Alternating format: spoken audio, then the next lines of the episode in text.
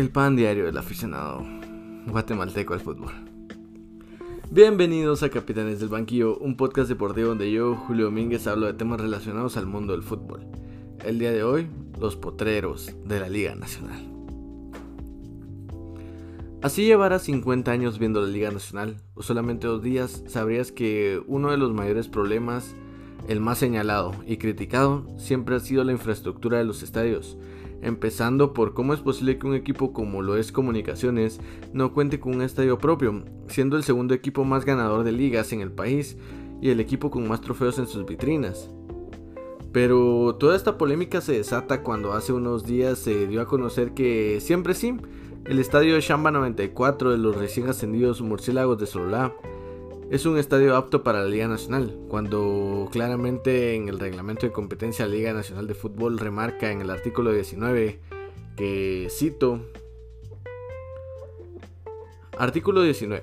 La Liga Nacional de Fútbol de la República de Guatemala y la Federación Nacional de Fútbol de Guatemala se asegurarán mediante inspecciones regulares que el terreno de juego en el que se disputen los partidos cumplan con los requisitos fijados por las reglas de juego FIFA que estén en condiciones aptas para disputar encuentros de fútbol y que los estadios brinden seguridad y comodidad a los jugadores, árbitros, oficiales de partido, cuerpo técnico y directivos representantes de los clubes, espectadores, periodistas y toda persona que asista a los encuentros.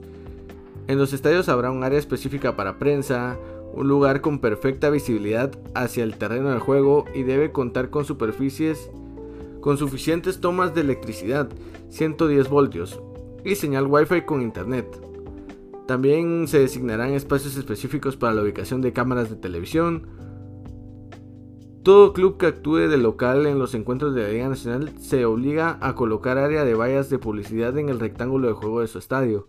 Una valla de medida estándar con el escudo oficial de la Liga Nacional de la República de Guatemala, proporcionada por esta misma. El club o equipo que no cumpla con esta obligación anterior se sujetará a lo estipulado en el artículo 50.28 del reglamento disciplinario de la temporada oficial 2021. Y realmente estadios como el Shamba lo cumplen.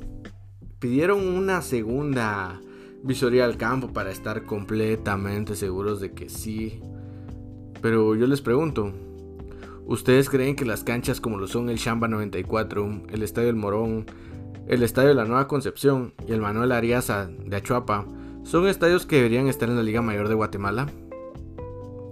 Creo que no. Y quizás la Liga Nacional debería empezar a plantearse como lo hizo la Liga MX. Si no tienes el estadio, no tienes la estabilidad financiera para tener un equipo en la Liga Mayor, no puedes ascender. Sencillo. Claro, limita demasiado a quienes pueden estar en Liga Mayor y quienes no.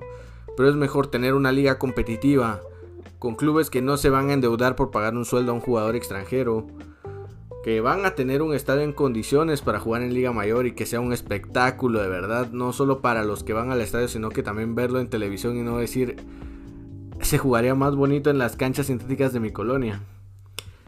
Pero dejando de lado lo riesgoso que es para los profesionales jugar en campos minados como parecen estos estadios, señalo entre comillas ya que son canchas o campos de fútbol y no son estadios. Les falta demasiado para hacer estadios. Y como lo decía Saturnino Cardoso, hay que cambiar el ritmo de juego.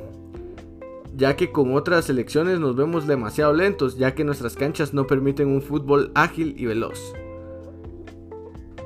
Es increíble que países vecinos, en especial Nicaragua, estén inaugurando canchas de mejor nivel que las que tenemos en Guatemala, donde ni siquiera el Estadio Nacional Doroteo Guamuch es un estadio de primer nivel hace muchos años dejamos de competir en infraestructura dentro de Centroamérica.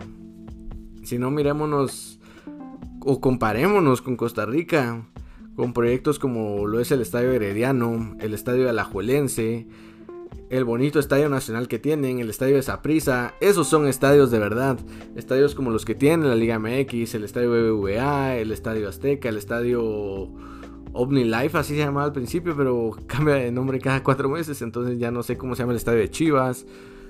Realmente son estadios que sí son estadios, no como lo que llamamos aquí un estadio en el que caben 2.000 personas y es un rectángulo verde en el que apenas hay espacio para un saque de banda.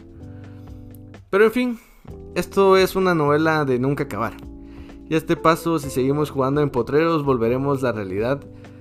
El cómo nos ve la comunidad internacional del fútbol. Los eternos sin mundial. Esto fue todo por el episodio de hoy. Soy Julio Domínguez, host de Capitanes del Banquillo. Y me pueden seguir como arroba patata-jd y al podcast como Capitanes del Banquillo en todas las redes sociales. Nos vemos el jueves. Adiós.